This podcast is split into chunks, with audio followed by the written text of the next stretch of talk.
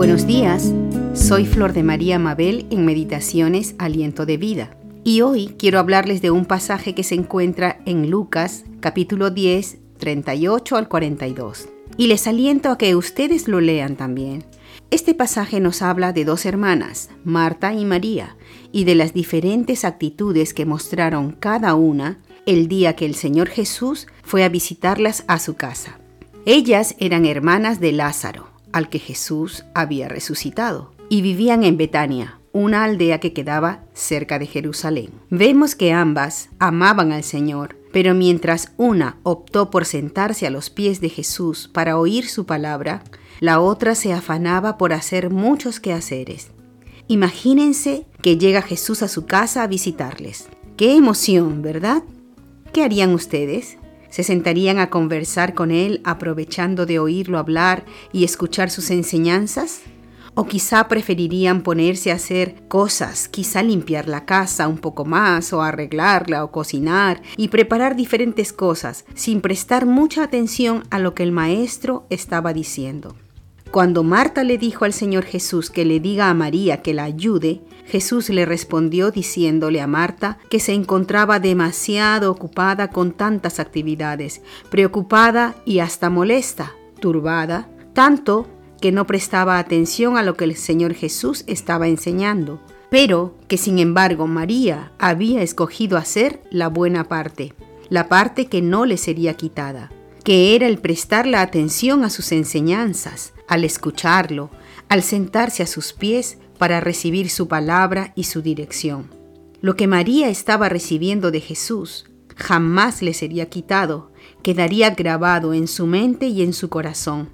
Y Marta se estaba perdiendo todo eso por afanarse en tantas actividades, las cuales hacía todos los días, las cuales no iban a hacer ningún cambio en su vida, mucho menos en su alma. El maestro estaba en su casa, y ella no se estaba dando cuenta de todo lo que se estaba perdiendo, pues estaba demasiado ocupada para oír. Se estaba perdiendo la buena parte. Y muchas veces, hermanos, sucede así en nuestras vidas. Nos afanamos con muchas actividades pensando que así le demostraremos al Señor lo eficientes, lo buenos que somos. O quizá hasta lo hacemos para que los demás vean lo mucho que servimos. Pero no es esto lo que el Señor quiere de nosotros. Todo tiene su tiempo.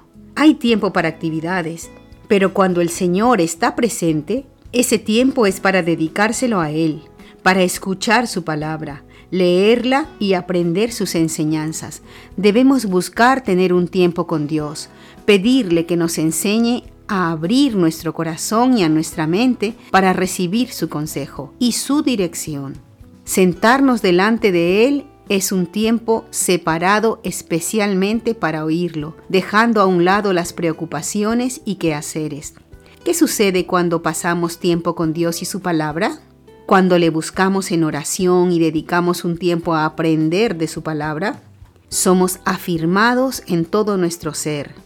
Si estamos tristes, somos consolados. Si estamos débiles, somos fortalecidos.